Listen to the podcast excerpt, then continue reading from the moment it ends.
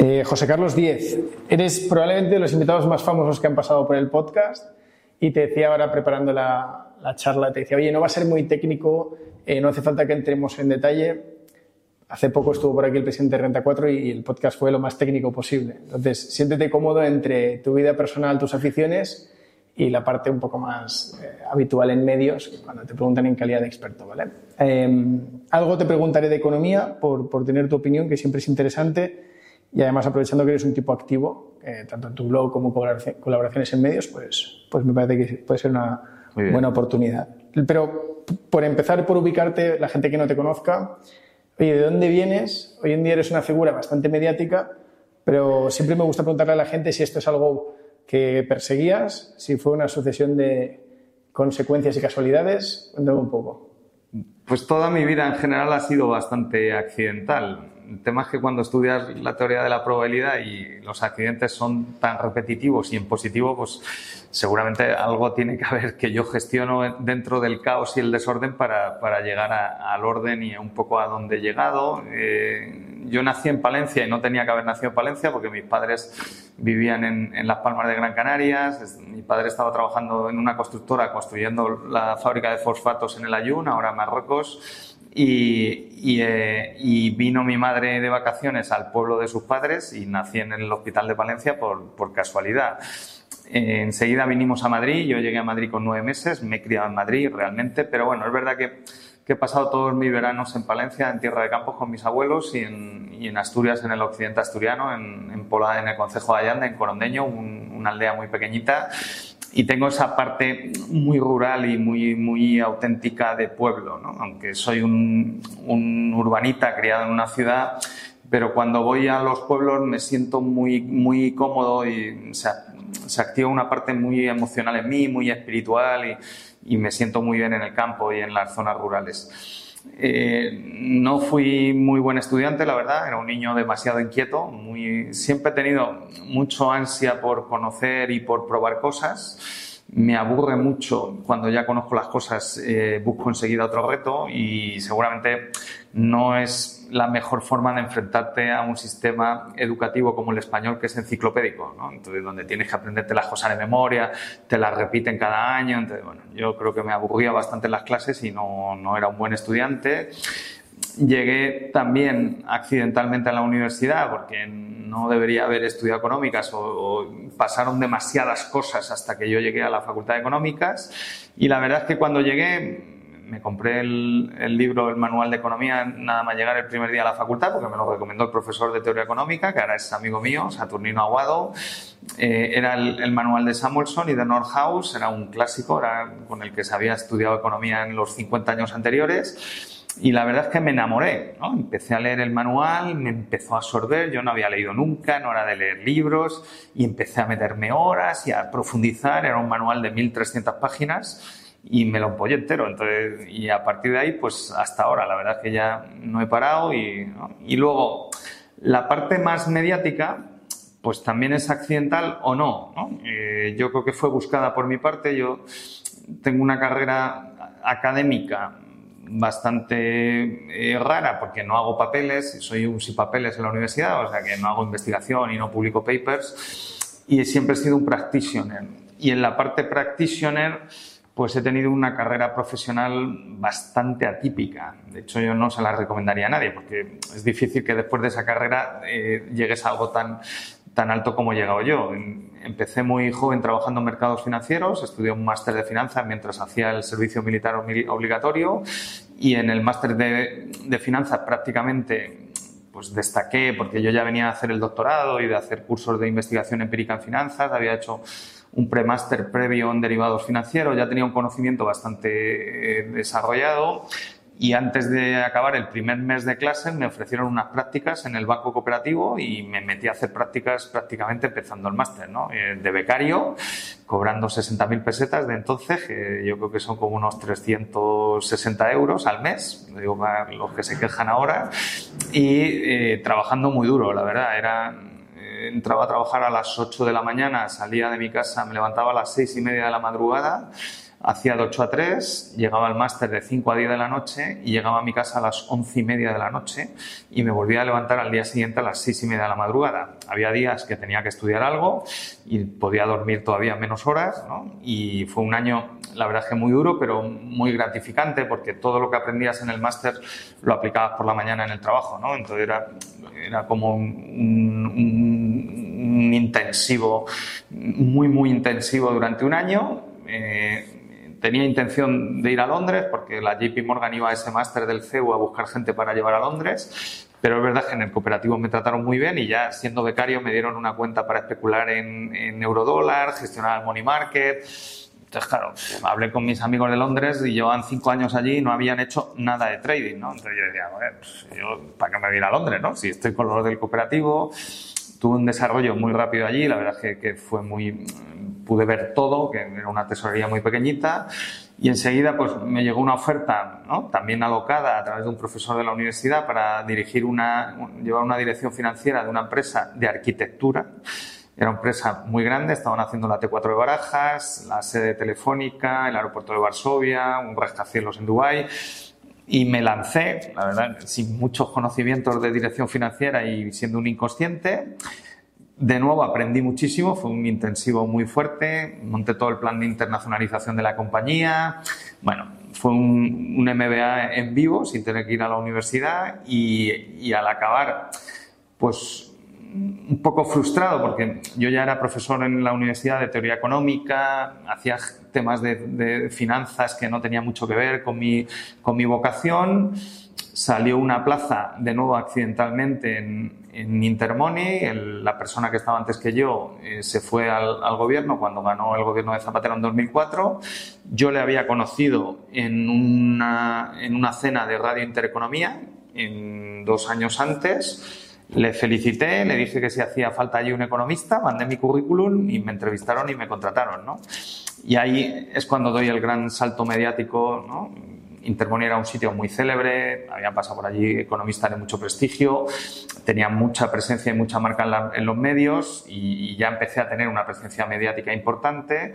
Y luego el gran salto mediático pues fue la crisis de 2008, ¿no? una crisis muy dura, muy especializada en la parte financiera que yo es donde soy especialista, había trabajado en el banco y en, en, la tesorería justo en esa parte y pocos economistas tienen conocimientos de, mercados financieros, ¿no? Entonces, bueno, destaqué bastante, dicen que, lo explico bien y que se me entiende y, que soy muy pedagógico y, la combinación de las dos cosas, de un conocimiento muy técnico del problema de la crisis del 2007 y, un, y una forma de explicar la economía sencilla, pues ha construido esta cosa que soy ahora, que soy un personaje mediático.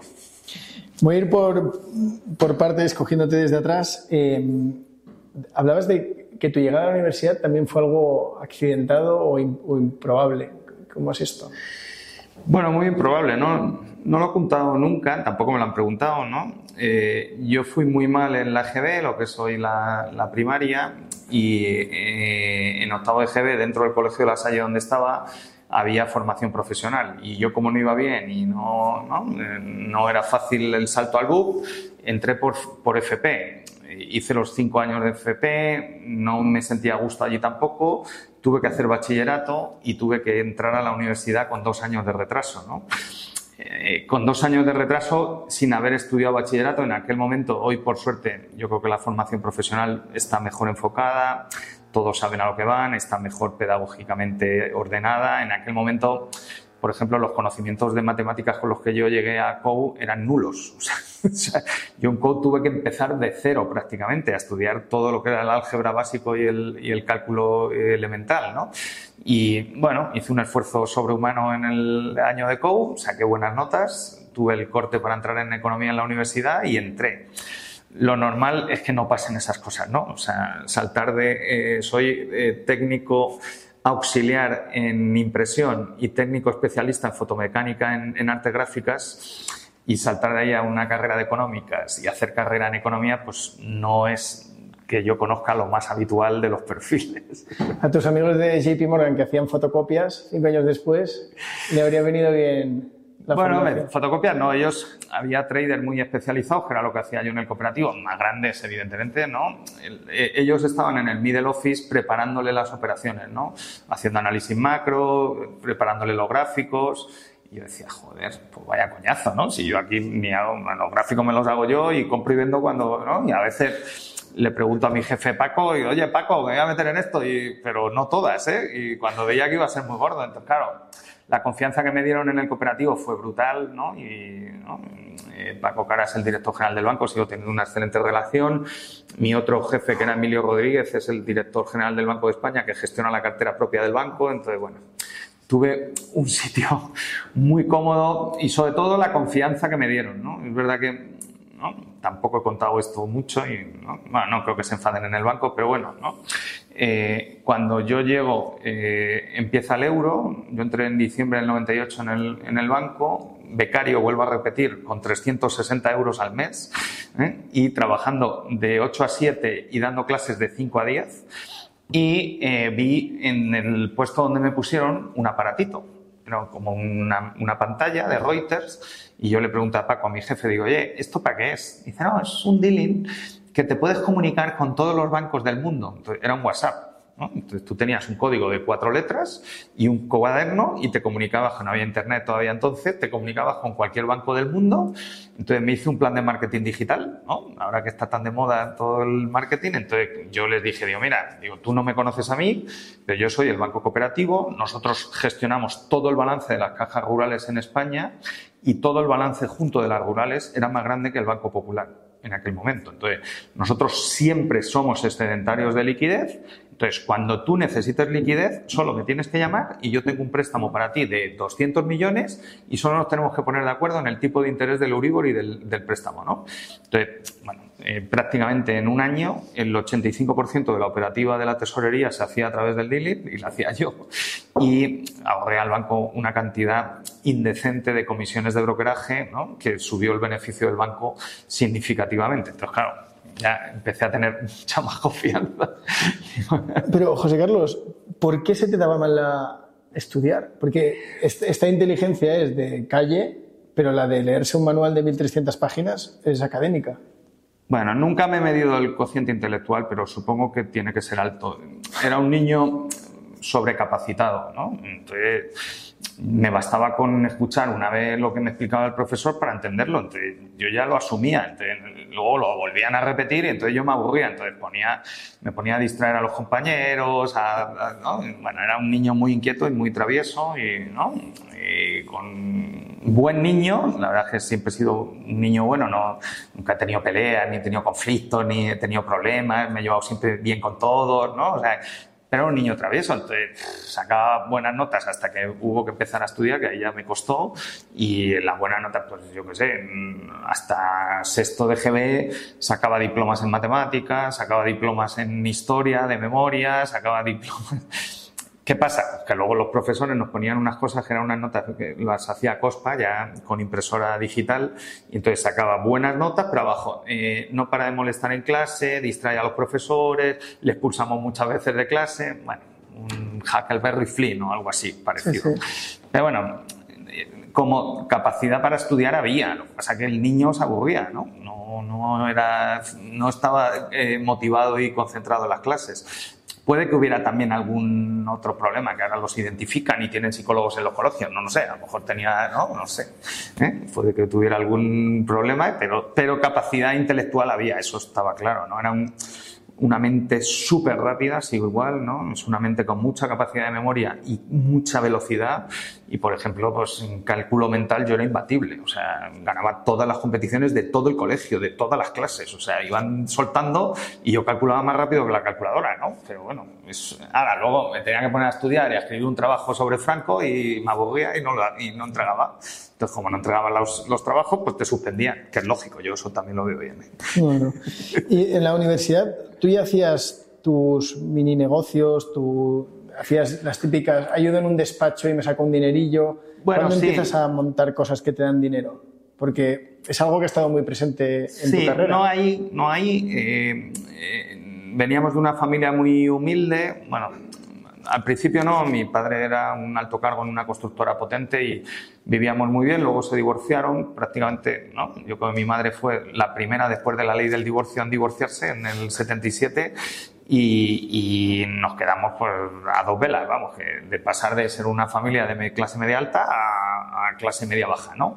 Nunca tuvimos necesidad, yo no, no hemos sido una familia pobre, pero hemos sido una familia muy humilde. Entonces, mi hermano tuvo que abandonar los estudios a los 16 años, se puso a trabajar y él entró muy rápido en ese mundo del, de los negocios, eh, ¿no? fue director financiero de una filial de Renfe. Yo me, mi parte vocacional empieza por él, ¿no? porque yo veía a mi hermano y digo, joder, vive bien, tenía un Volkswagen Golf, digo, yo como mi hermano, ¿no? era mi motivación.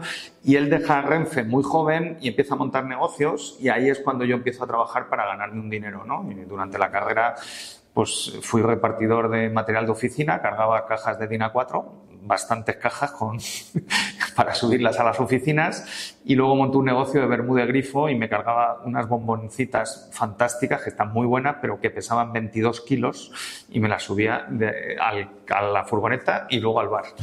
Pero bueno, había que sacar dinero, tampoco era un exceso porque el reparto del Bermuda Grifo lo hacía un día a la semana y tenía dinero para gastar y tener mis gastos cubiertos y no pedir dinero a mi madre. ¿Y esto que era con 19, 20? Sí, un poco más. Sí, yo creo que empecé a los 18 con el reparto de material de oficina y durante el COU ya trabajaba y, y, el, y el, la universidad sí, a los 20 por ahí. Es que yo creo, yo eso lo he vivido, creo que en la universidad no hay un punto medio. O sea, yo, yo, pienso que hay dos velocidades. El que va a modo bachillerato, que piensa que lo importante es sacar buena nota, y el que va a 200, que casi no pisa por clase o, o, o sale de clase y se va directo a, un, a, unas prácticas que empalma con otra cosa. Yo tenía, bueno, hicimos un grupo muy potente que seguimos manteniendo, creamos un equipo de fútbol allí, ganamos la liga universitaria varios años, jugamos bastante. ¿En qué universidad? Que no te he preguntado. Estuve en la Universidad de Alcalá. En Alcalá. Y, y había un, un, grupo humano, bueno, seguimos siendo amigos y tenemos un grupo y, ¿no? y, y había mucha juerga, ¿no? Eran expertos en pochas, iban a, a, y yo era pues el raro, no, había alguno más, pero bueno, el más raro era yo que entraba en las clases, pero yo entraba en las clases para aprender, ¿no? Realmente cuando era una clase aburrida, por ejemplo, nosotros teníamos muchas asignaturas de derecho, yo estaba en el plan antiguo y teníamos prácticamente derecho todos los años y eran asignaturas muy aburridas, con todo el respeto para la gente de derecho, pero bueno, venía un profesor, se ponía a leer leyes y aplicar leyes. Entonces, yo me aburría y en vez de irme a la, a la, cafetería a jugar a las cartas, me iba a la biblioteca, me cogía los informes del Fondo Monetario Internacional, me cogía los libros de Keynes, de los clásicos, y bueno, ha salido la bestia que soy ahora, porque claro, ¿no? o sea, es, yo creo que eso sí, si puedo dar un consejo a alguien, ¿no? Lo que yo sí destacaría de, de mí es mi ansia de conocimiento, ¿no? O sea, yo sigo teniendo el mismo ansia de conocer que cuando tenía uno o dos años, ¿no? O sea, yo veo algo que no entiendo y lo tengo que comprender. Y si no lo comprendo, me voy, le pregunto. Y hasta que no lo comprendo, no paro. Y esa ansiedad yo creo que es lo que me ha, me ha dado más capacidad de lo que ahora tengo capacidad de análisis para, para eh, analizar problemas, ¿no? Y tú en algún momento, ahora seguro que las cosas han cambiado mucho, pero cuando estabas en la universidad, esa sensación un poco de he llegado de rebote, vengo de la FP, ¿ese que, que a nivel social puede ser un estigma? ¿Tú eso era gasolina en algún momento o no lo tenías presente? Pues me duró muy poco, la verdad. Es verdad que la primera semana me acuerdo perfectamente ¿no? que eh, otro profesor que ahora es muy amigo mío, Carlos Mario Gómez, me dio matemáticas y empezó con álgebra, ¿no? Y puso una, una matriz de n filas y n columnas y empezó a calcular determinantes y a mí casi me da un ictus cerebral, ¿no? Entonces yo no sabía ni hacer las líneas de las matrices, ¿no? Entonces, un, un, compañero que ahora es muy amigo se empezó a descojonar porque yo no sabía hacer las líneas. Claro, pero eso fue la primera semana. Yo la segunda semana ya sabía hacer matrices y determinantes y aprobaba eh, con nota y buena nota matemáticas y mis compañeros eh, se quedaron y les costaba mucho, ¿no? Pero bueno, a mí lo que me enamoró completamente fue, fue la teoría económica y mis profesores de teoría económica y luego la parte más de historia, de estructura económica, que te enseñan realmente, o sea, la teoría económica te da los modelos para poder analizar la realidad y las asignaturas de estructura económica te explican la realidad, ¿no? Entonces, a mí, yo en esas dos asignaturas era feliz y, y se notaba, ¿no? yo empezaba a hacer preguntas en clase que el resto de compañeros no hacían. Nosotros somos del baby boom. En mis clases éramos 150, o sea que, está, estábamos allí apelotonados. O sea, si no ibas pronto no cogías mesa, ¿eh? Y, y, empecé a destacar muy pronto. La verdad es que todos los profesores me lo dicen, ahora son compañeros míos del departamento porque sigo allí en Alcalá y yo empecé a hacer preguntas, que es la clave de la economía, luego ya hacer respuestas, pero si no haces buenas preguntas en economía vas mal, ¿no? En la vida en general, pero vamos, en economía y, y yo hacía preguntas muy complicadas a mis profesores, ¿no? Y, y, bueno, sigo igual, haciendo preguntas, que es lo que me gusta. Fíjate qué diferente es el sistema educativo, que yo que estudié latín, griego, yo, yo fui por humanidades, yo, yo no he hecho una... Eh, decías matrices, ¿no? Yo no he hecho una matriz en mi vida. Lo que estabas explicando de las líneas es una referencia bueno, que digo, bueno, luego lo buscaré. Al final pero... ¿eh? es, eh, bueno, más de filosofía, pero es lógica pura, ¿no? O sea, que, que los, los, pitagóricos ya eran matemáticos en, en, la Grecia antigua. Pero bueno, no me costó, la verdad es que, o sea, bueno, sí me costó. O sea, evidentemente que llegaba de cero, todos habían tenido muchos años viendo los conceptos mm. y yo tenía que hacer un esfuerzo doble, pero es verdad que ahí yo ya sí estaba motivado, ya no me aburrían las clases, todo era un reto, ¿no? Entonces, claro, las clases se me quedaban pequeñas, iba a los profesores al acabar la clase, le pedía bibliografía, yo quiero leer más de eso, ¿dónde ha salido eso? Decía, bueno, esto es muy reciente, todavía no ha salido. Eh, pues léete el de Economist. Empecé a leer en inglés, que yo no había estudiado inglés hasta ese momento bien, ¿no? Y empecé a leer, la economía se estudia en inglés, y empecé a desarrollar el inglés también en primero de carrera, y bueno, y ya no he parado. La verdad es que ¿no? tengo 52 y tengo la misma sensación como si estuviera en primer curso de carrera, de, de cómo me enfrento a los problemas, con, con, la sencillez con la que voy, con la humildad de, del conocimiento, de que piensas que esto es una, esto es, la economía es una cosa muy complicada, de verdad. La gente, ¿no? A veces nos critica y con razón, pero es que esto es una cosa muy complicada. O sea, nosotros, sobre todo si estudias macroeconomía, que es mi especialidad, nosotros analizamos comportamiento humano en el caso de España de 47 millones de ciudadanos. Es que en China hay 1.300 millones. Entonces dice, es que has fallado la previsión de consumo. Hombre, joder, coño, que nos aproximamos. ¿Cómo vas a saber lo que van a consumir 1.300 millones de consumidores? hacemos un modelo teórico que nos dice más o menos el comportamiento racional cuando se enfrentan a un problema económico. Pero bueno, de ahí es que te ha sido tres décimas en la previsión. Digo, bueno, pues eso no es nada, ¿no? O sea, pero bueno, eso que no lo contamos bien, la verdad es que los economistas nos hemos convertido en una especie de físicos que le decimos a la gente que podemos medir la temperatura. No es verdad. O sea, nosotros analizamos variables no observables hacemos aproximaciones estadísticas con, probabilidad de error, igual que las encuestas. Hasta que no llega y la gente vota, no sabes quién va a gobernar. Pues en economía es eso todos los días. O sea, tú no tienes encuestas que la gente meta. En microeconomía sí. O sea, si tú pones dos productos en un lineal de un supermercado y es el mismo cliente y el mismo supermercado y en el lineal eligen uno de los productos, ahí hay relación causal. Entonces, es más fácil.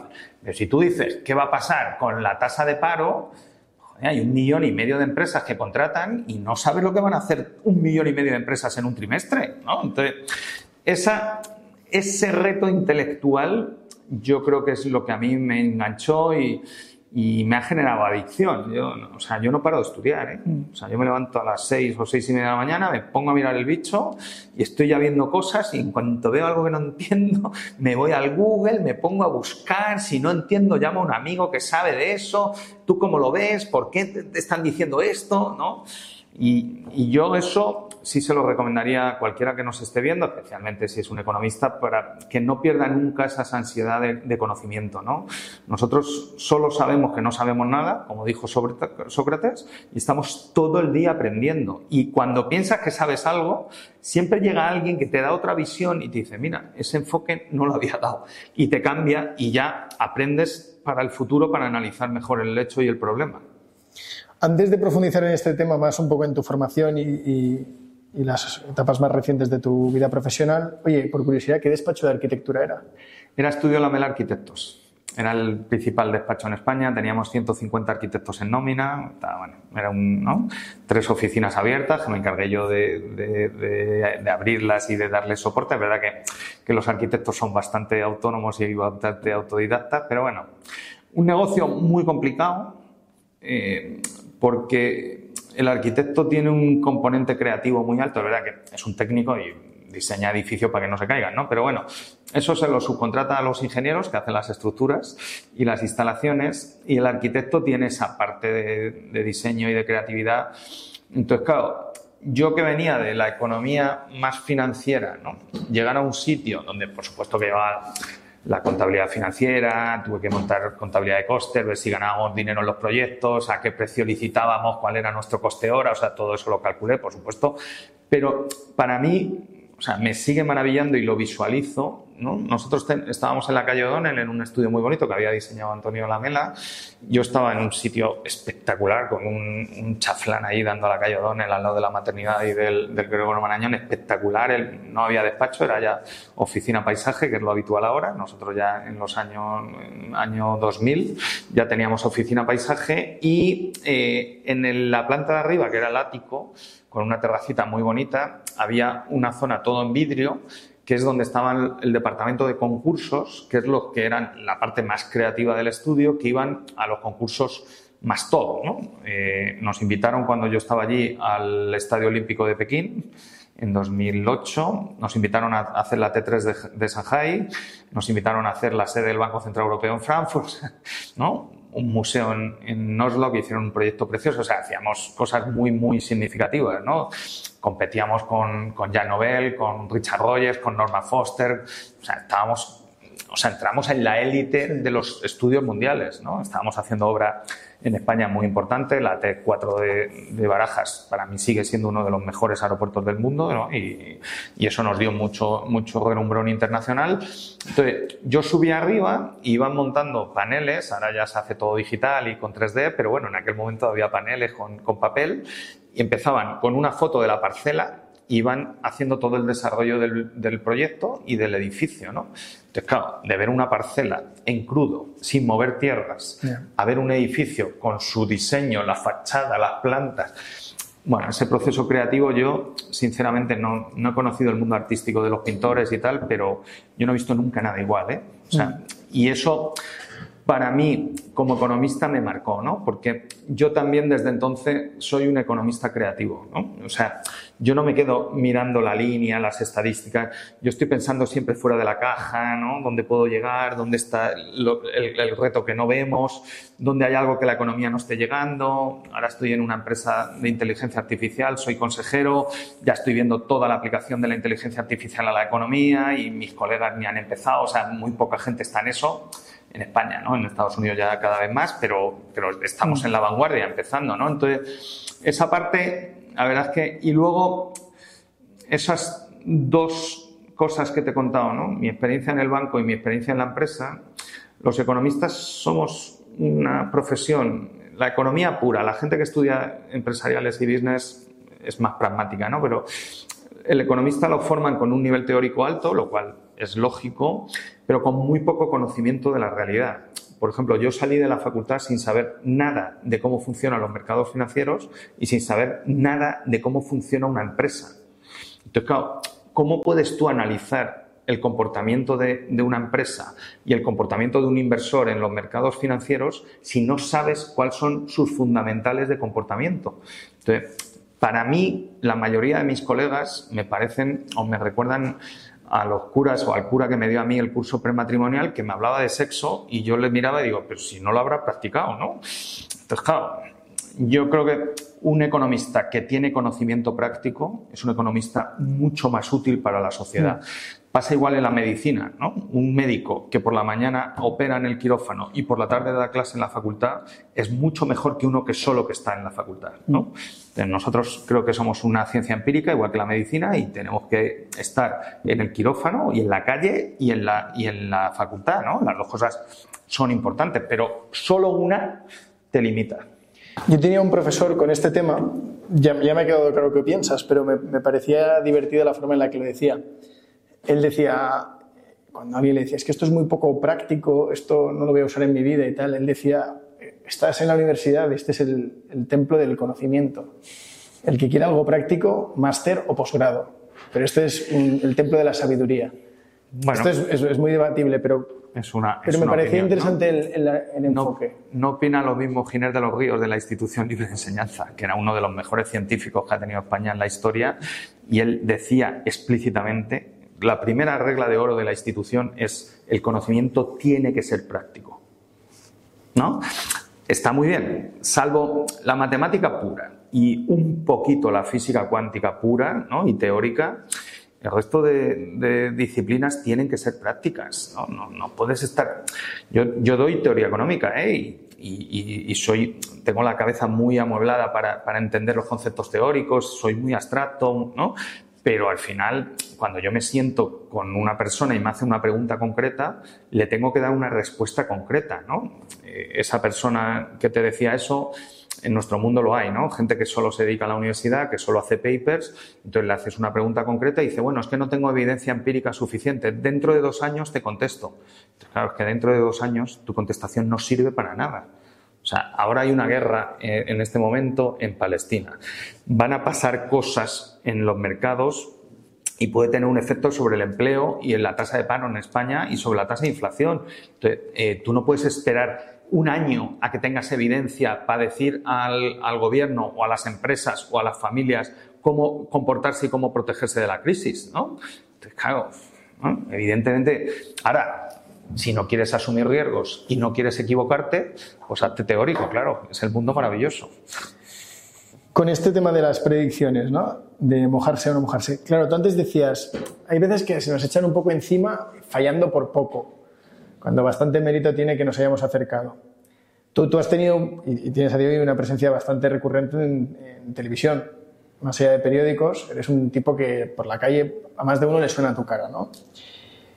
Claro, yo me imagino que si yo soy el, el, director del programa, el, guionista, yo lo que quiero es que te mojes y que hagas la predicción lo más concreta posible para que si aciertas te, te den pero para que si fallas esto sea viral y me entre la audiencia. ¿Cómo, vives tú esto cuando te hacen jugar a un juego que, que, no es el del economista, como decíamos? Bueno, ahora ya de mayor no me afecta, ¿no? Porque digo lo que me da la gana y si no les gusta, ellos siempre tienen la opción de no volver a llamarme. Luego me vuelven a llamar, pero yo mm, mm, vivo pensando que cualquier día no va a sonar el teléfono para ir a la televisión, entonces no tengo ansiedad, ¿no? Entonces, si me llaman voy, esta mañana he estado en Telecinco, y si no me llaman estoy feliz, ¿no? Y yo hago mis cosas. Y, eh, yo tengo, bueno, eh, tuve otra época cuando estaba en Intermoney que yo cobraba por eso, o sea, mi trabajo era en un servicio de estudios macro, hacer previsiones, meterlas en el panel de Funcas y competir, ¿no?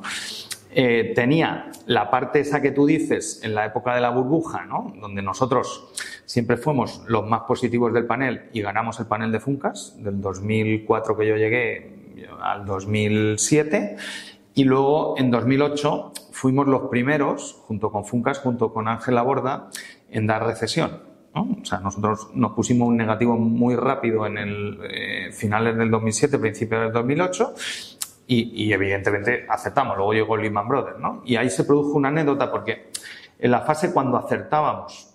Eh, y nos desviábamos unas décimas, nos criticaban, es que te has sido tres décimas, ¿no?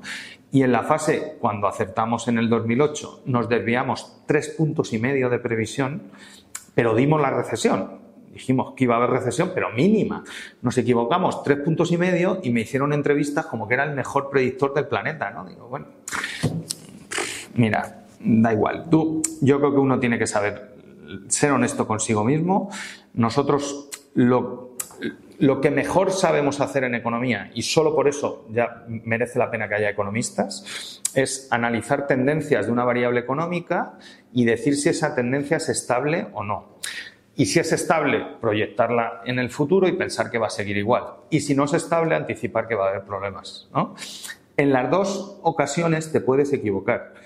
Pero si aciertas, ¿no? sobre todo cuando va a haber problemas, a tu cliente o a tu gobierno le vas a evitar muchos disgustos después. ¿no? Entonces, eh, la clave es haber aprendido muy bien la teoría económica y las técnicas de medición y saber medir bien la tendencia y saber si esa tendencia es estable o no y por qué, ¿no? Y explicarlo. Y, esa parte es muy potente. Ahora, ¿qué hago? Por ejemplo, un ejemplo ¿no? que lo van a entender todas las personas que nos vean. Eh, yo tengo un blog que os recomiendo que se suscriban, se llama El Economista Observador y eh, lo estamos remodelando ahora y con la empresa con la que estoy vamos a meter un asistente virtual y un chatbot, ¿no? que está muy de moda. ¿vale? Es un chatbot que lleva un motor ChatGPT, que es el, que está de moda, pero que lo estamos, como dicen en esta empresa los lingüistas, lo estamos domando. ¿eh? ¿Por qué? ChatGPT es una herramienta de cálculo que calcula y procesa datos a una velocidad que el ser humano nunca va a llegar, ¿no? Pero de momento no es muy inteligente. Lo va a ser, ¿eh? pero de momento es un niño de preescolar, está empezando, ¿vale? Y ChatGPT, cuando tú le haces una pregunta, tienes que saber los comandos y los códigos para preguntarle, porque si no se dispersa. Y cuando aprendes bien los códigos, ataca a una base de datos que se llama Internet, que es infinita. Entonces, ¿no? Comete errores. Por ejemplo, los creadores de ChatGPT han capado ChatGPT y no contestan ninguna pregunta de actualidad después de 2021. ¿Qué hago yo en mi blog? ¿no? Que todo el mundo me pregunta cuál va a ser la inflación de diciembre diciendo que no contesto preguntas desde 2021. Pues nadie va a usar mi asistente, ¿no? Entonces nosotros tenemos a Mili, que tiene motor ChatGPT, pero yo le he dicho a Mili cuáles son las páginas web que yo estudio y yo leo. Entonces, Mili contesta como yo, porque va a leer lo mismo que leo yo. Entonces, le he dado 30 páginas de los informes del Fondo Monetario Internacional, de la Comisión Europea, del Banco de España, de la web del Boxeu, que es un blog de lo mejor de economía, el Peterson Institute, ¿no? Y sobre eso, ¿no? Eh, el, chatbot procesa muy rápido toda esa información y te, te, dicen, ¿cuál es la previsión de inflación en España para el año que viene? Le acabo de meter el link del informe del World Economic Outlook que ha salido hoy y te dice, pues para el año que viene el 3,2. Y ya está. ¿Se va a equivocar? Pues seguramente, pero bueno, la previsión del Fondo Monetario, ¿no? Entonces, esa parte, ¿no? Es donde yo veo que el economista siempre va a aportar valor, ¿no? O sea, evidentemente que hay cosas que la inteligencia artificial va a hacer, eso está claro, ¿no? Y igual que lo hacen las cosechadoras o las lavadoras. O sea, no es que no me gusta la tecnología, hombre, pues quitamos las lavadoras y nos vamos a lavar al río, como hacía mi abuela que tenía las rodillas destrozadas, ¿no? Con, sabañones, joder. O sea, la tecnología ayuda al ser humano. ¿eh? Eh, pero eh, llega un punto donde o sea, el cerebro humano, de momento, no sé, lo que avanzarán las máquinas, no se ve, ¿no? Tiene esa capacidad de salirse de la dinámica. ¿Qué hace la inteligencia artificial? Procesar tendencias. Igual que hacemos los economistas. ¿Cuál es el problema? Que él procesa tendencias con modelos no lineales de datos masivos y se enfrenta al caos. Y en el caos no hay orden, bueno, hay un orden, pero no sabemos cuál es. Entonces, como nos explican los, los teóricos del caos, pequeñas variaciones de las condiciones iniciales en el caos te llevan a errores de predicción infinito. Entonces, solo la ventana de datos que elija el chat GPT condiciona la predicción. Es un ser humano no lo hace. Hmm. Un ser humano ve las cosas y tiene una capacidad de raciocinio muy superior a eso. ¿vale? Entonces, eso es un proceso muy, muy útil no tiene sentido que sigamos contando con abacos, o sea, es mejor tener calculadoras y el Excel, pues es mejor tener el ChatGPT, que es una calculadora, ¿vale? Pero solo con calculadoras no vas a resolver problemas humanos. ¿no? Hmm. O sea, necesitas inteligencia y una capa por encima de la inteligencia artificial, ¿no? Ahora, que son cosas repetitivas, que se repiten sistematamente y que te dicen, es que no encuentro dónde está en la, en la habitación de un hotel eh, el agua caliente, ¿no? Y joder, pues si siempre hacen la misma pregunta, es que te has equivocado con el grifo, porque no es interactivo, pero bueno, si no quieres vaya el grifo, pones un chatbot y le enseñas a contestar y dice, tienes que darle hacia la izquierda, que es lo mismo que hace el de recepción y quitas una llamada de recepción y no colapsas la mm. centralita, ¿no? Pues, eso lo va a hacer, ¿no? Va a hacer cosas más complicadas, ¿eh? Va a hacer cosas más complicadas, tiene una capacidad de redacción enorme, o sea, yo creo que hay que estar preparados para la inteligencia artificial, comprenderla y saber usarla y sacarle provecho. El que no sepas usarla y sacarle provecho, pues será menos competitivo y tendrá más problemas para tener un buen salario, para tener una buena empresa. Pues, eh, José Carlos, yo estoy bastante de acuerdo contigo. Quizá yo soy eh, más, eh, quizá, quizá yo sobrevaloro más las capacidades de la IA actual, pero coincido mucho con lo que dices, ten cuidado con Mili, que como no capes las llamadas te, te vacía la cuenta del banco, ¿eh? como lo tengáis enchufado a que Emilia es muy buena, que la estamos educando. Cuidado con lo que le pasáis que... Además tiene una cara angelical, es así como un dibujo animado, Emilia es maravilloso. Bueno, a ver, le van a poner mi cara porque voy a, va a ser José Carlos Díaz, ¿no? Pero bueno, pero que el chatbot es, vamos, ya llevamos trabajando, eh, llevamos con esa tecnología desde el 2017, ¿no? O sea, que yo lo del chat GPT ya me lo sabía, ¿eh? que no, no, no sabía, vamos, que, ahora lo estamos usando porque el motor es brutal, ¿no? Y el, el que tiene, que tiene Google también, o sea, que iban a salir más, ¿no? Yo creo que tienen que pulir un poquito el modelo de negocio, porque creo que van a tener problemas serios con el tema de uso de datos y propiedad intelectual y propiedad de, de personas de datos, pero bueno, ese es un problema legal suyo que si lo quieren asumir, ¿no? Ahí puede haber lío, ¿eh? Le pasó a Napster igual antes que a Spotify y, ¿no? y tuvo muchos problemas con los derechos de autor y, y quebró. ¿eh? O sea, que, que, eso es un problema que ChatGPT sabrá. Pero, pero eso se va, si no ChatGPT será otro, ¿no? Va a haber algo que va a ser un desarrollo. Y eso está bien, ¿no? Lo que tenemos que aprender los seres humanos y los economistas es a tener ese instrumento y sacarle provecho. ¿Y no crees que puede ser un producto, Mili? O sea, ¿no, no, piensas en una vía de monetización para, para esto que estáis haciendo que tiene valor? Sí, sí. No, no, es una empresa muy potente, se llama One Million Bot. El fundador es Andrés Pedreño, que es catedrático de Economía y rector de la Universidad de Alicante. Montó la, red de Universidad del Banco Santander y, y, y la, bueno, tenemos un producto ya en universidades, 35 universidades españolas usan Mili para hacer sus, sus, sus, trámites administrativos, la, las reservas cuando llegan los alumnos el primer año, las matrículas. Sea que bueno, llevamos ya muchos años trabajando con ah, o sea que esto que va ahora a tu web es un Sí, sí, es una empresa que factura, eh, bueno, es una de las mejores empresas en España de inteligencia artificial. Yo no sé por qué, pero aparte de que llego siempre casualmente a los sitios, acabo en los sitios buenos donde me dejan hacer cosas buenas y aprender mucho. Entonces, bueno, pues en inteligencia artificial tengo un conocimiento muy superior a, la mayoría de economistas, ¿no? Pero bueno, llevo seis años trabajando en eso. Que antes hemos pasado por encima, que decías, hoy he salido en Telecinco y tal. claro, en tu caso pasa un poco como cuando alguien escribe en un periódico que independientemente de lo que diga, muchas veces la gente piensa que la ideología del que escribe concuerda con las siglas del periódico. Y en todo caso, sales mucho en la sexta. Eh, quizá en Telecinco es neutro, probablemente nadie te encasilla ideológicamente, pero está en Telecinco. Pero cuando vas a la sexta, tu Twitter esa noche tiene que ser eh, que te llaman eh, hombre del PSOE, a sueldo del gobierno, cosas de este estilo. ¿Tú, ¿Cómo tú contestas a, a, este tipo de críticas? ¿Ya no entras? ¿Entras, las lees y no contestas? ¿Cómo gestionas esto? ya no voy a la sexta desde hace mucho, yo supongo que se habrán enfadado conmigo, yo no me he enfadado con ellos porque si me vuelven a llamar les atenderé como a todos, ¿no? Pero bueno, bueno, pues también cuando eres joven te afecta mucho, ¿no? Sobre todo la televisión, ¿no? Es la parte más dura porque en la tele te ven cientos de miles, millones de personas y entras en sus casas, te conocen, ¿no? Eh, la radio también, pero por la voz, ¿no? Ahora estoy con, con Carlos Alsina en una, una, columna todos los martes en Prime a las 8 y 20 de la mañana. Me escucha mucha gente. más, de, más, de, uno, ¿no? En más de uno. Hago la brújula con, con Rafa La Torre por la noche. Y la radio también, pero la tele es que te ven.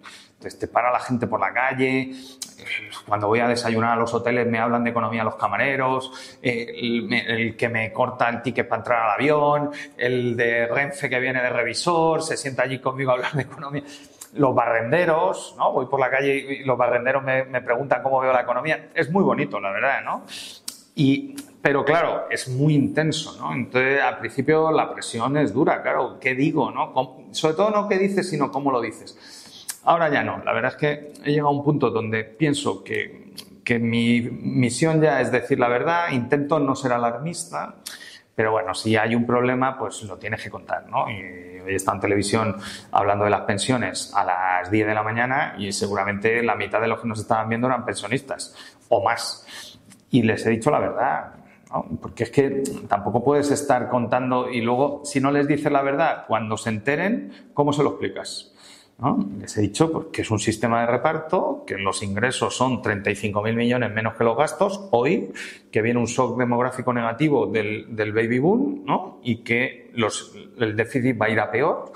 Y el déficit está empeorando por ese bache demográfico del 73 al 83, que fue muy gordo, y porque cada vez, y por suerte, tenemos más esperanza de vida. ¿no? Entonces, prácticamente tú cotizas, si te va todo bien, cotizas durante 40 años de, tu vida laboral para tu pensión y cotizas un tercio de tu salario, esos más o menos 12 años de 40, y cuando te jubilas, la esperanza de vida de un, de un hombre en España son 10, 17 eh, años y la de una mujer 20. Entonces, tú, si vives toda tu esperanza de vida, pues eh, te lo llevas, ¿eh?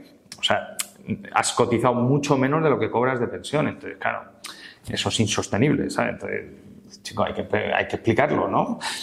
Hay pensiones mínimas, ¿no? Por ejemplo, mi madre tiene 700 euros de pensión. Yo creo que hay mucha gente ahí, ¿no? Prácticamente un tercio de los pensionistas están ahí. Yo creo que a esos hay que ayudarles y protegerles, pero hombre, ¿no? Un jubilenials con 2.800 pavos, ¿no? Que está todos los días de balnearios y tal, viviendo, que está muy bien, ¿no? Pues a lo mejor había que acotarle un poquito la subida de este año. En vez de un ocho y medio, ¿no? Pues subirle lo que han subido los salarios, un 3, un 4, ¿no? Sería lo justo, digo yo, vamos. O sea, medida sensata. Pero, no, si no le dices la verdad a la gente, pues si le quitas la restricción presupuestaria a la gente, pues el óptimo en, en economía siempre es infinito, ¿no? ¿La demanda cuál es? Infinito. ¿Cuánto quieres de pensión? 10.000 pavos, mucho mejor, ¿no? Como 2.800 es poco, hombre, claro. El tema, que es la pregunta nuestra, que es lo jodido de ser economista, ¿quién lo paga? Y ahora lo están pagando mis hijos con 13 y 16 años, con deuda pública a 10, a 15 y a 20 años, que van a pagar ellos cuando trabajen. Claro, ¿qué le digo yo al niño? por la noche cuando llego, le digo, Hugo, no te preocupes, que papá ha dicho que las pensiones son sostenibles, pero que no es verdad, la vas a pagar tú y, tú no vas a tener la pensión que tiene ahora eh, la abuela y la que va a tener papá, ¿no? Pues yo, con todos los respetos para los mayores, yo estoy cuidando ahora de mi madre, es una mujer dependiente, me, bueno, no me cuesta porque realmente ella se ocupó de mí, pero bueno, tengo un gasto con ella muy importante y yo no soy sospechoso de no cuidar a los mayores y de no querer a los mayores, pero yo estoy con los jóvenes porque son los que van a pagar mi pensión. Entonces yo no puedo enfrentarme a la siguiente generación porque me tengo que llevar muy bien con ellos porque van a pagar mi pensión. Entonces yo hoy en España estoy con los jóvenes. Es la, la parte de la sociedad más perjudicada, los que se comen la precariedad salarial, los que tardan más tiempo en conseguir una vivienda y los que están cotizando para una pensión en un modelo donde es muy poco probable que tengan una pensión digna al jubilarse. Entonces, chicos, con todos los respetos para los mayores, yo con los jóvenes. Y en este tema, difícil hacer una predicción, pero hay gente que dice, oye, no, eh, sistema nacional, como en Suecia. Otro te dice, plan privado. Eh, bueno, el sistema, el sistema sueco es, es el, eh, yo creo que es el bueno, es, es un sistema híbrido. Tienes la parte de, del sistema español, que yo creo que hay que mantenerla, que cubre, es universal, o sea, si no has tenido toda tu cotización eh, durante toda tu vida porque has tenido un problema de paro, has tenido un problema de orfandad, de viudedad, ¿no? Hay varios problemas que no te cubren la pensión. Tú tienes un sistema de reparto con una pensión mínima garantizada. Es como una renta básica universal, ¿no? A partir de ahí, los, los, suecos lo cubren de dos formas. Las empresas cotizan por el trabajador a una cuenta de un plan de pensiones privado y el trabajador puede tener un, un plan privado adicional para aportar más. Yo creo que ese es el modelo óptimo el gobierno, ¿no? que en la parte del sistema de reparto yo creo que lo está haciendo bastante mal, el ministro Escribá, es una vergüenza para los economistas tener un economista al frente del Ministerio de la Seguridad Social y haciendo lo que está haciendo y engañar tan vilmente a los españoles como lo está haciendo y el problema que está dejando. Pero bueno, en la otra parte del sistema sueco ha creado los planes de pensiones que creo que están razonablemente bien diseñados y vamos a transitar hacia ese mundo, ¿no? El tema es que nos va a tardar unos años en llegar, pero es, eso lo apoyo, ¿eh? Creo que es una buena medida y vamos hacia el modelo sueco. Y luego Suecia hace como un coeficiente de inflación multiplicador, ¿no? Como para, para reducir la pérdida adquisitiva. Claro, esa es, esa es, otra. ¿Cuánto cubres de la pérdida de poder adquisitivo? ¿no? hombre, yo a mi madre y a los pensionistas de pensiones mínimas les cubriría todo. Yo creo que están en una situación de pobreza no severa, ¿no? Porque, hombre, 700 euros, pero no, en Madrid no se puede vivir con 700 euros, ¿no? Entonces, eh, yo cubriría la pérdida de poder adquisitivo. En las pensiones por arriba, pues, como ha hecho Antonio Costa en Portugal, ha subido un 4,5 y las pensiones, pues ya está, ¿no? Vale, la inflación ha sido mayor ya, pero es que la estás pagando con deuda pública de mis hijos. Si hubiera dinero, yo pagaba de verdad. Yo, o sea, yo soy muy defensor del sistema público de pensiones, pero lo que no puedes poner es en riesgo la estabilidad financiera del país y de la deuda pública, ¿no? Para pagar pensiones con gasto corriente y recortar en inversión en educación y en inversión en infraestructuras y en I+D, que es lo que está haciendo el gobierno español, también con Rajoy, no solo con Pedro Sánchez. Llevamos 10 años. No puede ser. ¿eh? Entonces, algún día alguien tiene que decir la verdad y volver a poner un poco de orden en este país, que ha perdido el foco desde la crisis del 2008. Me gusta, ¿eh, José Carlos, que te mojes. No te sueles poner de perfil, pero las pensiones es un tema jodido y la gente muchas veces no dice lo que opina. Entonces me, gusta. Oye, por, por, terminar la parte de Twitter que te preguntaba antes, em, ¿cuál es el comportamiento? O sea, ¿bloqueas, ya no, contestas de vez en cuando? ¿Tienes alguna cuenta anónima? Esto se lleva mucho ahora, ¿eh? digo, yo no me puedo poner aquí a insultar a la gente, tengo una cuenta anónima. Pues mira, empecé casualmente también en Twitter. Un amigo, Salvador Más, me dijo, tú tienes muy, un perfil muy Twitter, 2009 o 2010, creo recordar, y, y me fue muy bien. La verdad es que yo creo que la combinación fue sobre todo la televisión y el Twitter, o sea, cuando ibas a televisión en plena crisis, te entraban 2.000 o 3.000 seguidores al Twitter y, ¿no? y, ya he superado los 100.000 y soy un influencer, ¿no? Eh, actúo en Twitter como si no fuera influencer, y eh, cuento lo que yo pienso que es interesante para mí. No estoy pensando en el otro lado, ¿no? Y, y, funciona. Normalmente lo que yo pongo o lo que yo retuiteo de otra gente, a la gente que me sigue le gusta, ¿no? De hecho, es lo que destacan en los, en los Google, en, en las ads, o sea, en los análisis que nos salen. Lo que más destacan de mí es tener criterio propio de, de información y de datos que les doy, pero sobre todo que retuiteo cosas muy interesantes, ¿no? Y, funciona bien, ¿no? Eh, ¿Cómo me comporto? Pues mira, tengo mucho callo ya, la verdad, ¿no? He sufrido cosas muy feas en Twitter que nadie debería sufrir ¿eh? y que, creo que, hay que tomárselo en serio porque ¿no? he tenido varios scratches muy duros, ¿no? Sobre todo, ¿Presenciales, dices? No, por no, no, no, presencial nunca he tenido ningún problema, nunca, vamos, nunca he tenido sensación de miedo. No, pero bueno, yo cuando nació Podemos, ¿no? identifiqué que era un partido dañino para España, que era un partido comunista, populista latinoamericano. Bueno, ¿no? yo, yo he trabajado mucho en América Latina y lo percibí, ¿no? Y Pablo Iglesias pues, es un peronista de manual, ¿no? Eh, le gustaría haber hecho un movimiento como Perón, que está muy bien, pero que a mí no me gusta, ¿no? Entonces yo me puse en contra de, de Podemos con argumentos y, y, con análisis económico desde el principio, ¿no? Y no les gustó y, tuve varios scratches muy desagradables, pero muy desagradables es amenazar de muerte, ¿no? O sea, cosas delictivas para ir a la Guardia Civil. Me afectaron al principio, ¿no? Y luego con el tiempo piensas, ¿no? Y haces un análisis racional. Yo puedo tener en un tuit normal, ¿no? Eh, mínimo unos 10.000 personas que lo ven, ¿no? Y 10.000 impresiones y comentarios puede haber como mucho 100 y comentarios dañinos y tóxicos como mucho puede haber 10, ¿no? Yo no voy a condicionar lo que hago en Twitter para 10.000, 100.000 o 500.000 personas que ven mi tweet porque 10 tarados, ¿no? Me insultan en el Twitter. Entonces, si son recurrentes, les silencio. Entonces siguen insultando, ellos no se enteran y yo no les veo.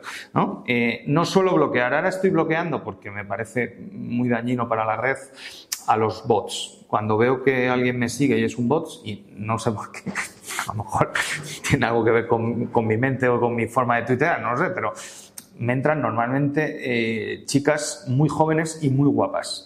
Y yo en mi perfil de Google Ads, ¿no? Tengo personas muy mayores, de, bueno, muy mayores, por encima de 40 años normalmente, y normalmente masculinos cuando yo veo que me sigue una chica guapa, entro y normalmente es un bot. Entonces tiene cero seguidores, entonces la bloqueo.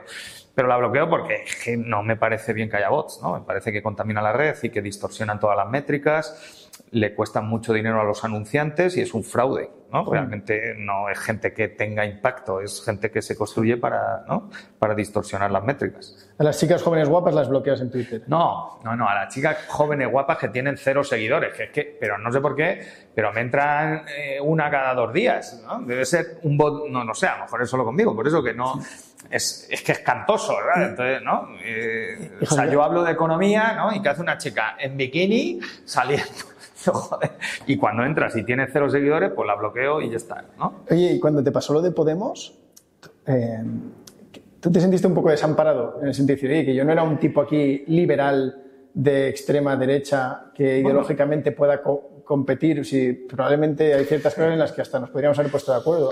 Tuve una anécdota con Pablo Iglesias que tampoco la he contado nunca. La verdad es que te estoy contando muchas cosas. ¿eh? Yo te lo agradezco. Yo le conocí en televisión, primero en la sexta noche y luego en, la, la, mañana de cuatro, me parece, con Jesús Tintora.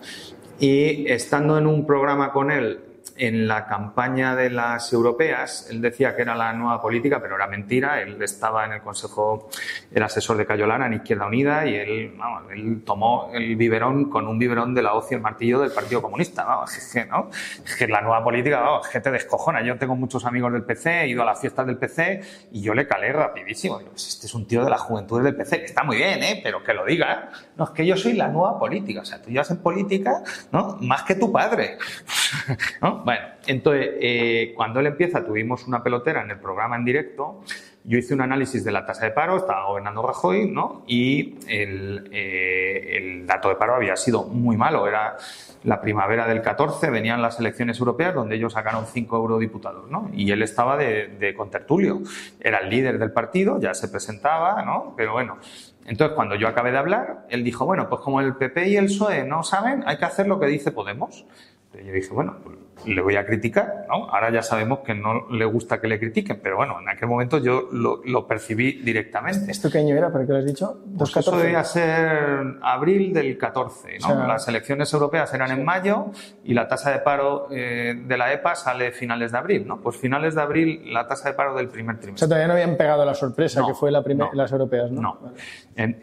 habían creado el partido, ya tenían las listas, ¿no? Iban a, las, iban a la candidatura, o sea, él estaba ya en plena campaña. Entonces, bueno, entonces yo en directo, sin que el presentador lo impidiera, le pregunté, oye Pablo, digo, ¿y si vas eh, con esto a la Merkel y te dice que no? Dice, ¿cómo? No, digo, pues lo que le pasó a su amigo de Siriza, eh, Alexis Tsipras, al año siguiente, ¿no? Digo, pues que vas a Alemania y te dicen los alemanes que no. Ah, pues, pues entonces yo me salgo del euro. Así me lo cascó. Entonces digo, hombre, Pablo, Digo, vamos a ver, eso no se puede hacer. Había dicho que él había leído mi libro, que me admiraba, que, le gustaba mucho el, mi libro. Digo, mira, digo, si te sales del euro, ¿no? Eso es una crisis financiera brutal y todas las personas que nos están viendo, y especialmente las que cobren pensión, van a perder un 30 o un 40% de su pensión, Pablo. Entonces, ¿cómo le vas a hacer tú eso a los pensionistas? Es mejor mi libro, Pablo, que tú te lo has leído. Bueno, el tipo se reaccionó bien, porque debe ser un tío hábil. Cuando acabaron las cámaras me vino, no, porque nosotros te admiramos, vente un día a tomar un café, vente a nuestra sede, te explicamos lo de Podemos. Digo, mira Pablo, digo, te lo voy a explicar muy sencillo. Mi madre nunca ha hablado ni ha entrado en política ni ha hecho nada de política, ¿vale?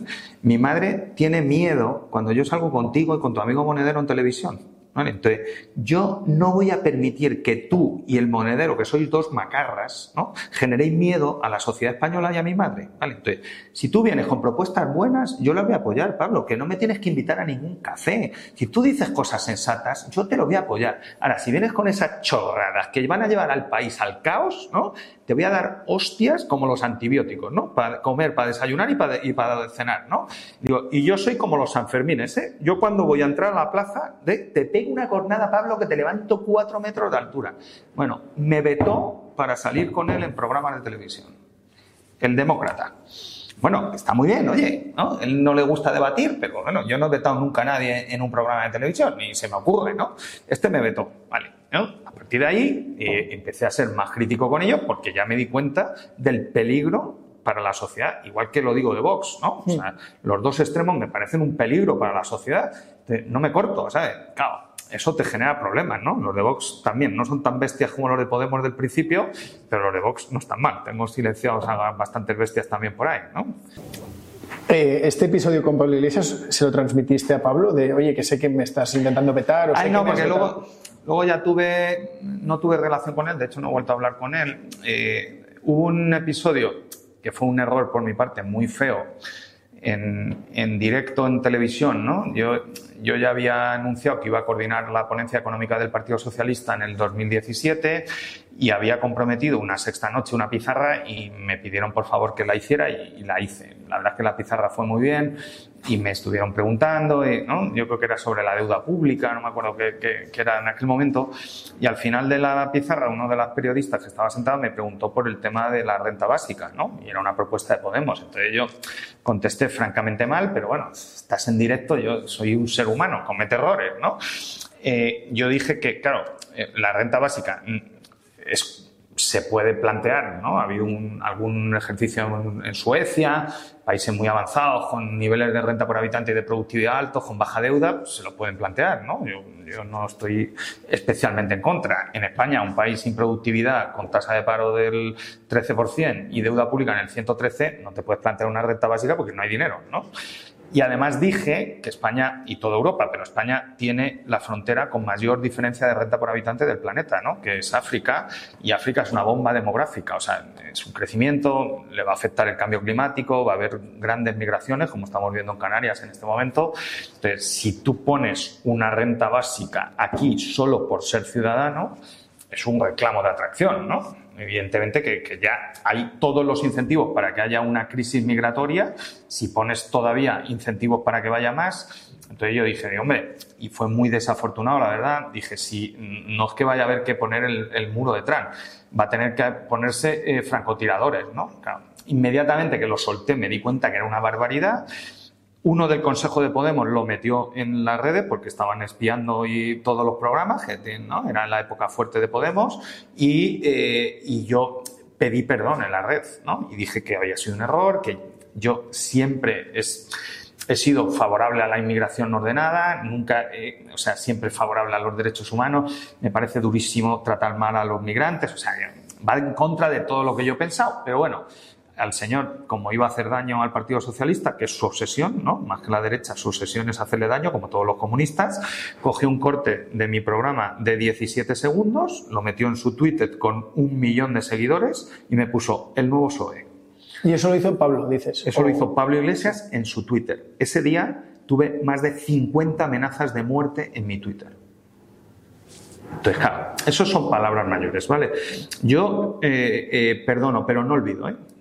O sea, no lo olvidaré nunca. Cuando le vi que a él le habían puesto esa amenaza en una carretera cuando estaba de vacaciones, ¿no? O que le iban a hacer, eh, le iban a dar con tambores a su casa, digo, hombre, digo, ¿qué te has buscado? O sea, ¿qué has provocado tú, ¿no? Y qué daño has hecho tú a la sociedad española que ahora te vuelve. Entonces, pide perdón y todos pediremos perdón para que no vayan a tu casa a hacerte scratches.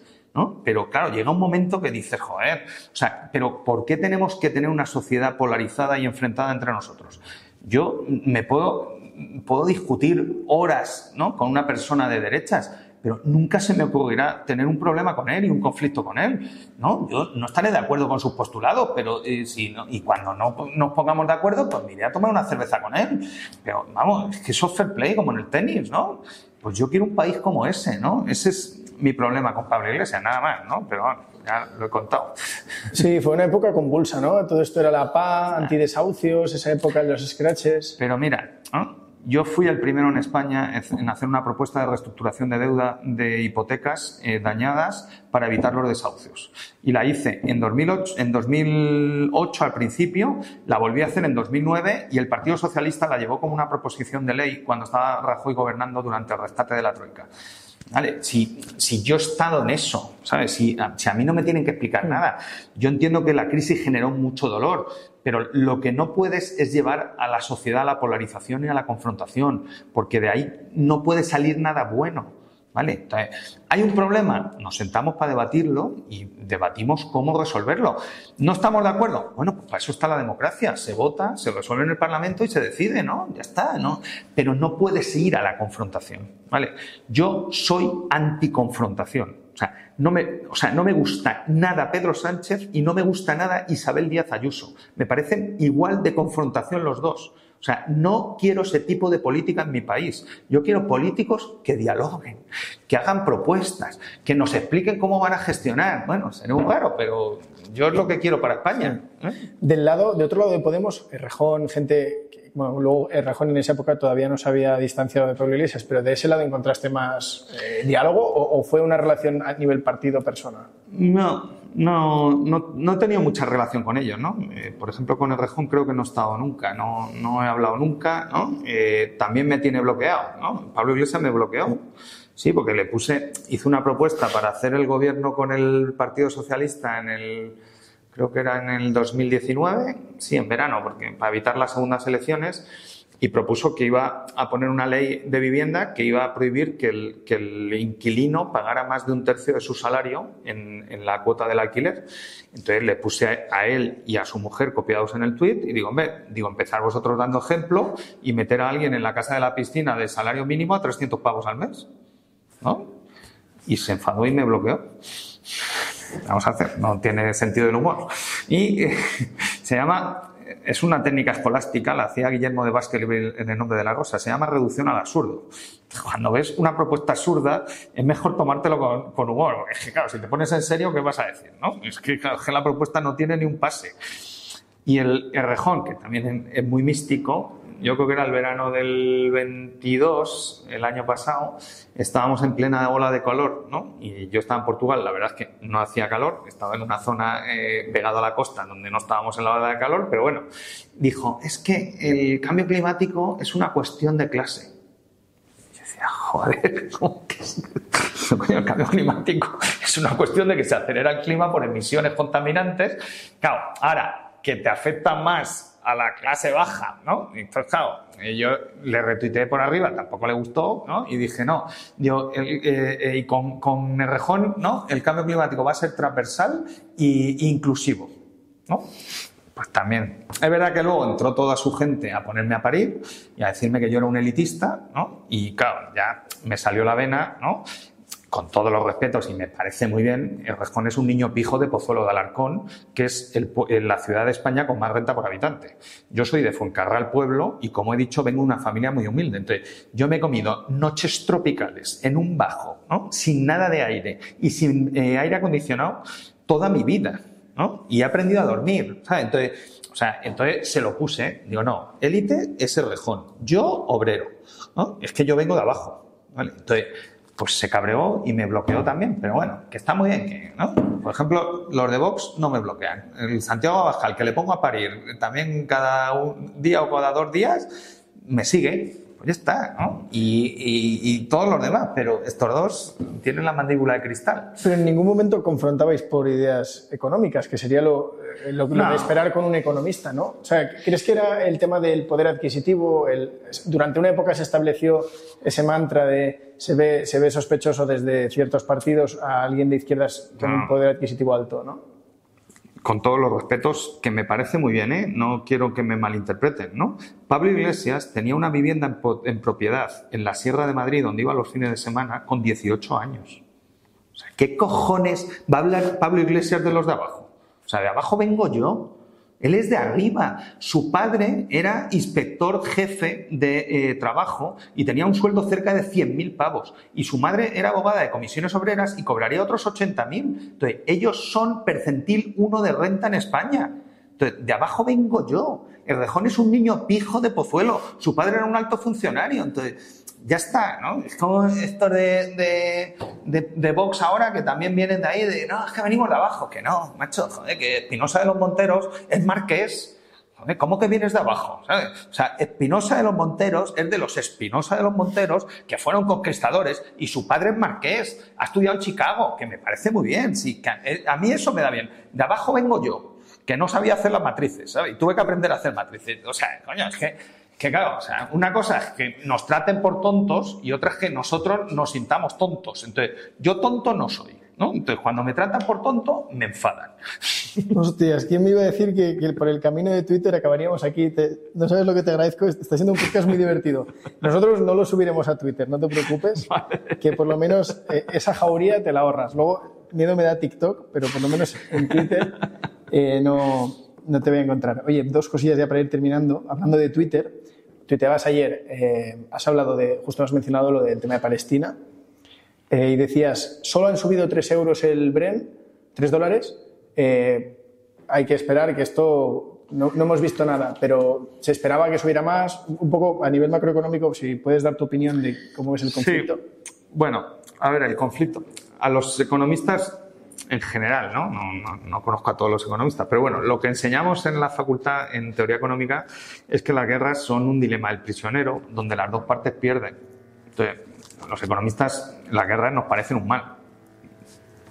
Por definición, ¿eh? Luego habrá análisis de los de la guerra, de, geopolítica, pero entonces siempre recomendamos la cooperación, luego no es posible, ¿no? O sea, muchas veces no es posible. Pero bueno, nosotros como somos economistas, la mejor solución es una solución cooperante y no una solución de conflicto, ¿no? Y si vas a la guerra.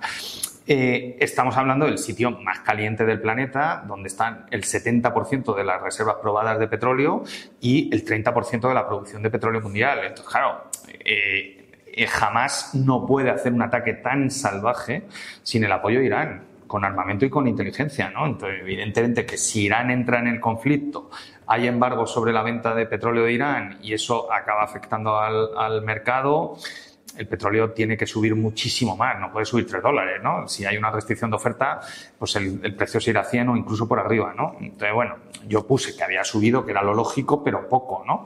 Vamos a ver cómo va. Ojalá no pase y ojalá haya un acuerdo negociado, pero bueno, no tiene pinta, ¿no? no tiene pinta, claro.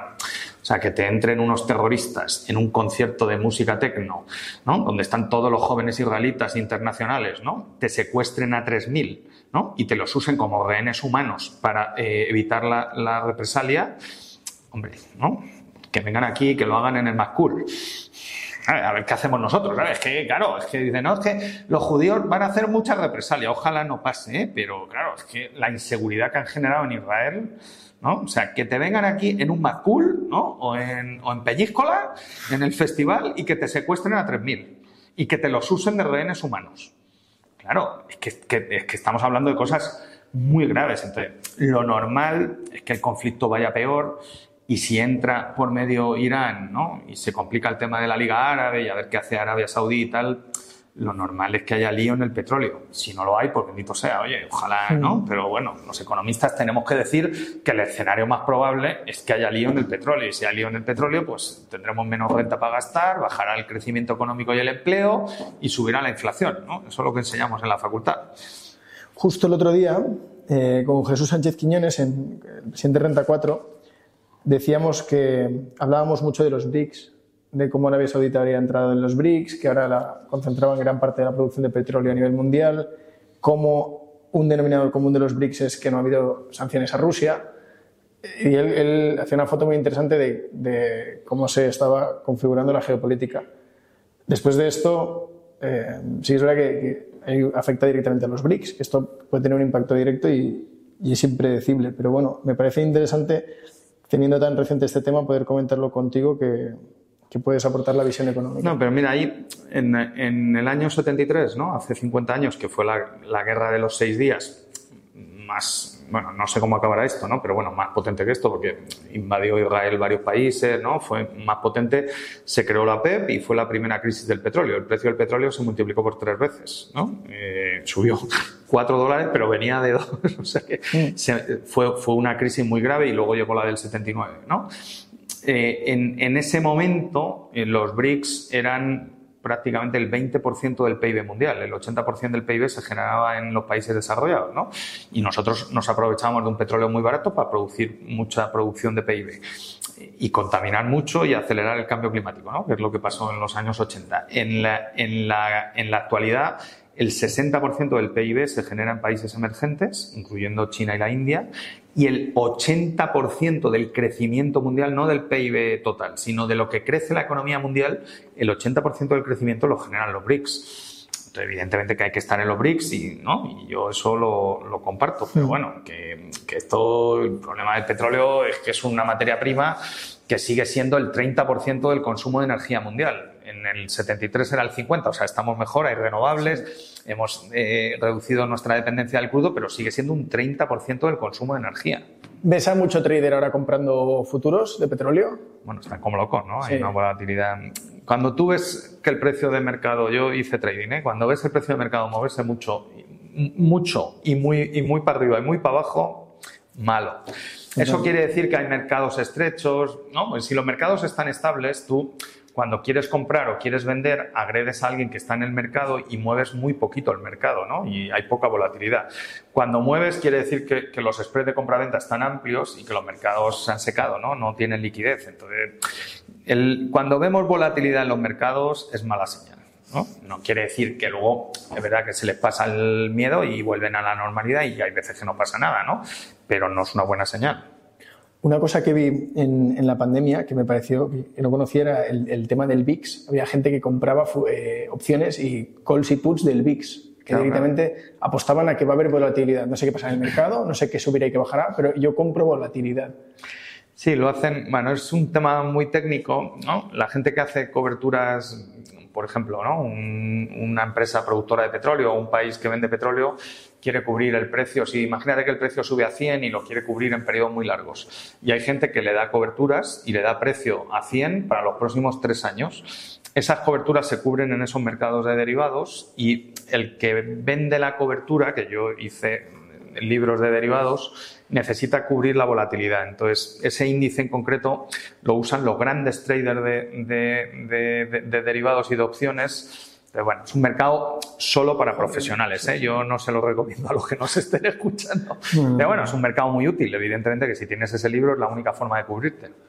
Para terminar ya, José Carlos, eh, te voy a hacer el cuestionario rápido, pero la última pregunta era, mm, Tora, tu último proyecto que no has mencionado es el tema de, es el fondo, que además empezó en 2020, creo, y habéis ido ampliando, seguís ahí liados. Eh, entonces, está muy relacionado esto del fondo con cómo gestionas tu patrimonio personal o cómo ha cambiado tu visión, también algo muy eh, que, impacta directamente en la gestión de tu patrimonio es tu edad. Entonces, ¿cómo has ido cambiando? ¿Cuándo has empezado a dedicarle importancia? Quizás, algo que hacías desde siempre, pero me genera mucha curiosidad. Bueno, mi patrimonio personal lo gestiono invirtiendo a mis hijos, que son insaciables, tengo dos, y la verdad es que en esta fase no eh, tengo a mi madre y bueno, un gasto elevado y poca capacidad de ahorro, ¿no? Entonces no, no estoy en fase de, de, ahorrar, pero bueno, sí tengo una vivienda en propiedad que, voy pagando una hipoteca y que se ha valorizado bastante y cuando tengo algo de patrimonio, pues bueno, depende, si no es mucho lo meto normalmente en un fondo de inversión monetario que te va remunerando o si es más, pues llamas directamente al banco y compras un repo de deuda pública que, que lo haces directamente con la tesorería y inviertes igual que si compras letras del tesoro en el Banco España, ¿no? que están todos ahí haciendo colas, hay otras formas de hacerlo. ¿no? Eh, si tienes patrimonio un poco más a largo plazo. Tengo un fondo de pensiones y lo tengo en, renta variable, sobre todo americana, y me ha ido muy bien en los últimos 10 años. Y voy haciendo aportaciones al plan de pensiones y, ese ha ido francamente bien con la bolsa americana. E incluso con el dólar le, he ganado también. Y, eh, luego, eh, eh, ¿a, qué, ¿a qué me dedico? ¿no? hago muchas cosas, ¿eh? pero bueno, una de mis de mi dedicación, seguramente el 70% de mi tiempo, es España tiene un grave problema de crecimiento de productividad y es la variable que los economistas de Dan Smith decimos que es lo que determina la riqueza de las naciones. Eh, la productividad por hora por, por trabajador en España está al mismo nivel que en el año 2000. O sea, llevamos 23 años sin progresar. Primero montamos la burbuja y ahora todavía estamos pagando la deuda de la burbuja. O sea, es, por resumir, la economía española en los últimos 23 años. Un país que había triplicado su productividad desde el año 60. O sea, uno de los países más exitosos del mundo en crecimiento de productividad es uno de los peores países en crecimiento de productividad en los últimos 23 años. Eso es de lo que deberíamos estar hablando en España, porque es que si no progresa eso, no hay dinero para pagar la educación, la sanidad, las pensiones, ni nada. No, no hay nada. Los salarios son precarios, no puedes crecer. Bueno, es todo un problema. ¿no? Hay varios problemas para explicar la, la productividad y muchos economistas que lo han trabajado. Mi percepción creemos, o el equipo con el que trabajo, que el principal problema es de tamaño empresarial. Tenemos muy pocas, em, muchas empresas muy pequeñitas, muy precarias, con salarios muy precarios, y muy pocas empresas eh, gran, medianas grandes de más de 50 trabajadores, que es donde se paga el doble de salario mínimo en medio que en las otras. Y en esas empresas en crecimiento, el principal problema en España, en mi opinión, es que tenemos un mercado de, capitales muy poco desarrollado. Esas empresas en crecimiento necesitan financiación, eh, prefieren financiarse en deuda porque no diluyen el capital y es, más rentable para el accionista, pero ni los bancos, ni los fondos de deuda, ni los bonos, los mercados de bonos, llega un momento que les financian. Entonces necesitan ampliar capital. Entonces, ni el mercado de bonos, ni el mercado de, acciones y de capital en España es competitivo para competir con las grandes economías donde está creciendo la productividad, que es eh, Corea del Sur, Taiwán, Israel, Estados Unidos, Reino Unido, ¿no? Nosotros, tengo un equipo de gente muy senior en banca, muy senior. Por ejemplo, uno de mis socios ha hecho 500 emisiones de bonos a mercado y es la persona que más emisiones de bonos ha hecho a mercado. Entonces, ayudamos a ese tipo de empresas, que son muy pocas, estamos hablando del el 1% de las empresas españolas, ¿vale? No, o sea, nosotros vamos a un foco muy concreto, pero claro, son empresas que ahora estamos haciendo una emisión de, de 100 millones de bonos titulizados para una empresa. Si esa empresa eh, eh, consigue esa emisión, la va a conseguir, o está con los mejores, se la vamos a hacer bien, esa empresa está en un nivel de trabajadores eh, por encima de 100 trabajadores, se puede doblar el empleo. Claro, si esa empresa dobla el empleo, contratará a muchas pymes y a muchos autónomos y creará mucho más empleo indirecto. Entonces, ese es mi trabajo. El fondo es una parte de eso, pero hacemos muchas más cosas. ¿no? Eh, vendemos eh, créditos fiscales de empresas de desarrollo tecnológico que tienen una deducción en el impuesto de sociedades, pero como no dan beneficios, no se la pueden deducir, entonces se la ponemos en el mercado y le damos un 30 o un 40% de financiación a la empresa de desarrollo tecnológico a tipo cero y sin diluirse en capital. Y nos adoran, ¿no? O sea, ahora vengo, antes de, entrar en la entrevista, vengo de, una, de, una, de ver a una empresa de ese tipo. Entonces, bueno, no lo cuento porque es verdad que, que no, tampoco en los medios hablo de otras cosas, ¿no? No, no, me interesa promocionar esto en los medios porque mi cliente no ve la televisión, o sea que no, que no, no me ayuda la promoción y bueno, eh, pero bueno, en una entrevista así tan personal y donde me siento tan a gusto, pues te lo cuento. No, pues te lo agradezco. y es súper interesante. ¿En el fondo si entráis a equity o también hacéis operaciones? Sí, en el fondo solo hacen equity. Sí. O sea, buscas super pymes, ¿no? Sí, eh, pymes de alto potencial de crecimiento, la llaman gacelas. ¿no? Nosotros, bueno, nosotros le llamamos osos, ¿no? Eh, hay muy buenas empresas en España, pocas, pero muy buenas. El oso, yo soy del occidente asturiano, en, la finca de mi abuela había osos, o sea que, el oso lo no lo he visto nunca, ¿no?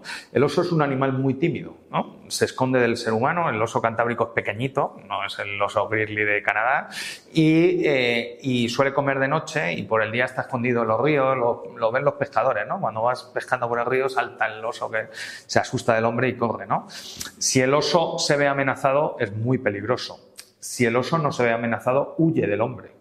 O sea, tú no ves al oso.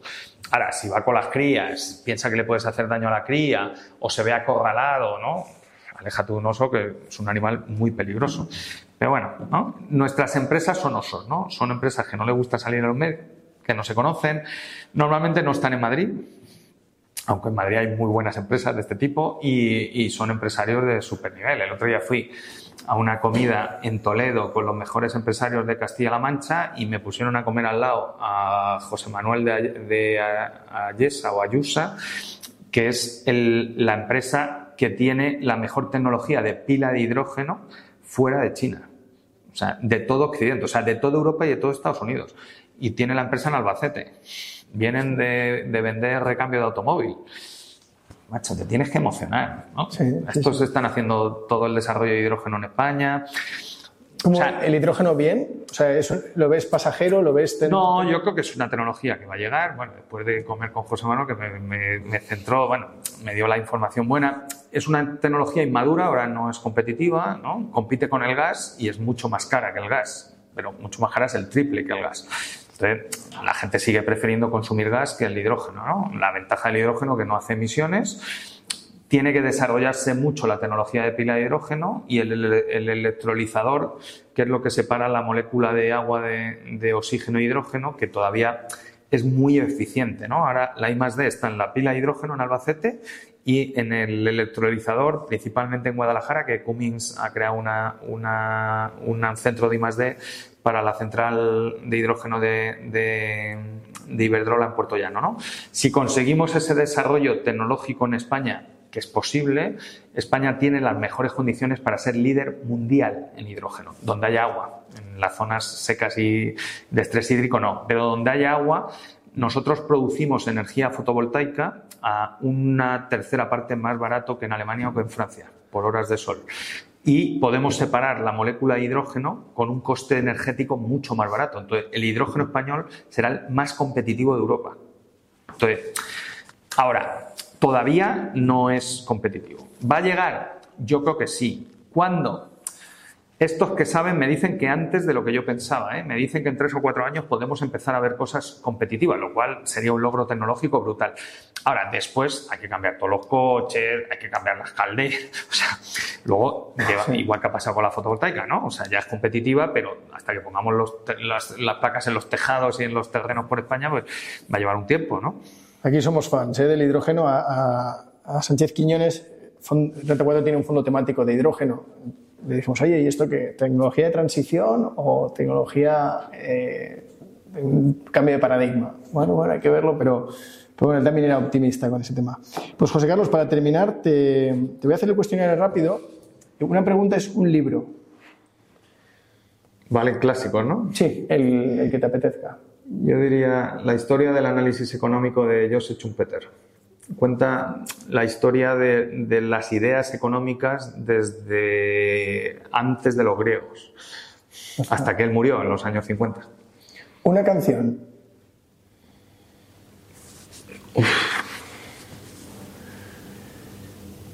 Pues diría a tu lado de los secretos. Un restaurante. Joder. Pues el Las Gallas, que es un asturiano del pueblo de mi abuela en Doctor Fleming, aquí en Madrid. Una aplicación que utilices mucho, bueno, que, esté hecha para ti, no necesariamente WhatsApp, que será la que más usas, pero... Pues Twitter, no me cae bien en los más, pero... o X, o como quieras. Y para terminar, lo último que has comprado en Amazon. pues unas tenazas para eh, que la chica que cuida a mi madre le haga el pelo allí en casa. Unas tenazas son como planchas. Sí, la hacen los rizos y la, peluquería. Pues ha sido un placer, José Carlos. Eh, ha superado mis expectativas el podcast. Muy bien, me lo pasa muy bien y espero que guste, a ver cuánta gente luego escucha y a ver qué os dice, ¿no? que siempre es interesante los comentarios. Te lo pasaremos. Muchas gracias.